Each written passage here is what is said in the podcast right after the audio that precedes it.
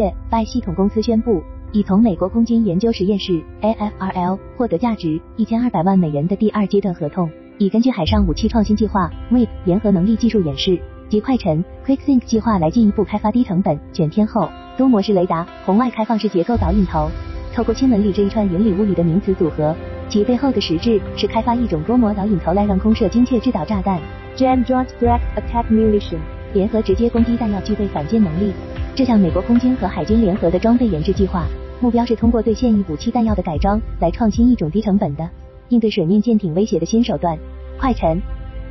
武器开放系统架构 WOSA 的导引头是核心。此前作为项目的技术牵头方，AFRL 已经开发出了武器开放系统架构 WOSA 导引头原型，并且在去年四月完成了测试。而第二阶段中，，BY 系统公司将在此技术上整合其 FAST 实验室开发的新型导引头技术。由此也可见，在快尘计划中，GM 的反舰能力全系于末端制导系统的新导引头，AFRL 为 WASA 导引头定下的开放系统大基调。一方面是体现在可以与当前和未来的诸多类型武器弹药集成，从而让它们也能华丽转身，具备对海上目标的打击能力；另一面的开放是体现在可以连接使用来自不同制造商导引头组件的即插即用能力，从而降低导引头成本，降低武器系统成本并提高性能。而在去年四月的测试。也初步证明了将窝在导引头集成到 GM 后，便可快速获得相对便宜的反舰武器。结合此前 AFRL 在一些展会平台中公布的信息，窝在导引头是结合了雷达导引头和红外成像制导的双模系统。雷达导引头位于机鼻前部，红外成像则是安装在雷达罩的侧部。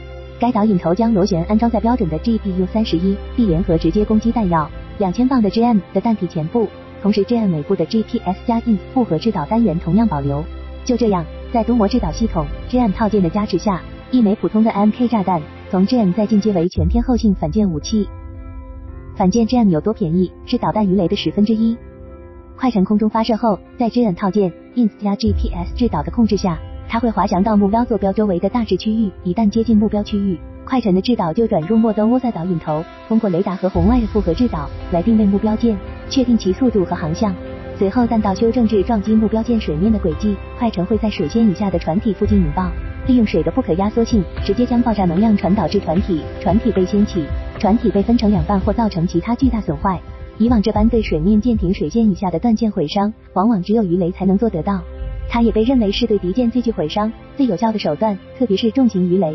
但就像代表性的 Mk 四八重型鱼雷，它的价格昂贵之处便体现在二零二三财年国防预算中给出的数据：Mk 四八。M7 鱼雷平均单位价格接近五百四十万美元。虽说这其中有着通货膨胀、订单优先、非批产等因素，但显然再怎么杀价，像 Mk48、M7 这样的重型鱼雷就是数百万美元级别的武器。而即便是轻型鱼雷 Mk54，价格也早已是接近百万美元。那么反观快沉，此前 AFRL 宣称，目前莫萨导引头每个套件的成本约为二十万美元，如果转入大批量生产，成本有望控制在五万美元左右。再算上 GM 套件的几万美元，更为初始的 MK 炸弹的几千美元，快沉的成本理论上就可以控制在十万美元以内，是鱼雷的十分之一、几十分之一的。以及快沉价格优势与当前主流的空射反舰导弹百万美元的价格来比，同样是性价比突出。从 GM 到快沉，不容忽视的平台优势。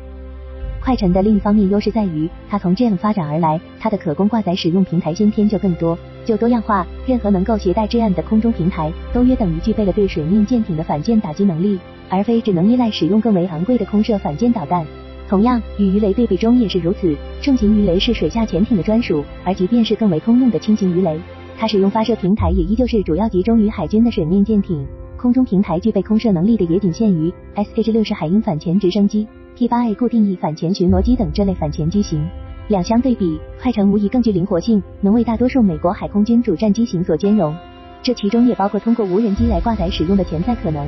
因为早在2017年，美国空军 MQ9 死神察打一体无人机上就已选用了 GBU38 来作为对地攻击弹药。那么如今窝在制导系统的出现，也就等同于赋予了 MQ9 死神的反舰能力。虽然 GBU38 是500磅级的 GM。但在改装为快程后，对小型海上目标的毁伤能力依旧可观。虽欺软怕硬，但不失为一种创新反舰手段。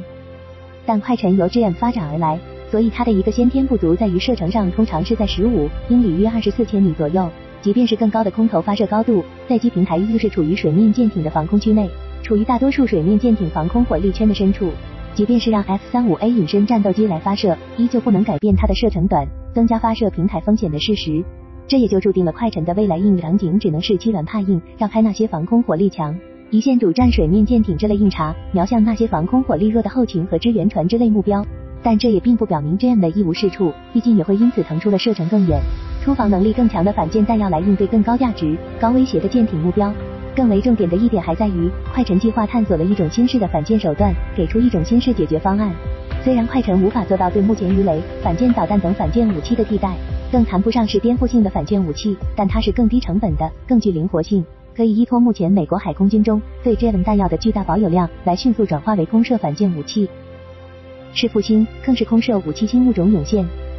而快船的出现，在某种程度上也意味着炸弹这种航空装备史上的一种古老武器装备，在蜕变之中重回海战场。展望未来技术发展，作为快沉本体的 GM，其射程上也在随着加装滑翔翼的 Jammer 有动力版 GM 的出现而不断延伸，特别是后者射程上降达到目前 GM 的十倍。届时，快沉也不是没有可能完成对空射反舰导弹的更大范围替代。这次以快沉为代表的精确制导弹药的跨界性技术融合与战场应用，它的出现背后体现了新技术与成熟的精确制导弹药技术的杂交之下发生的奇妙化学反应，催生了空射武器新物种。而我们以以更广的视野来看 GM，来看精确制导弹药技术发展，会发现已经有着更多杂交新物种的涌现。这其中典型的一类新物种是源于精确制导弹药子技术的扩散与迁移。GM 的 GPS 加 INS 制导、折叠翼、菱形翼技术与鱼雷。水雷的杂交诞生出高空反潜武器 Hawk、防区外水雷快攻 Quick Striker，这些空射弹药新物种的涌现，在将鱼雷、水雷等传统武器的投射范围大为拓展同时，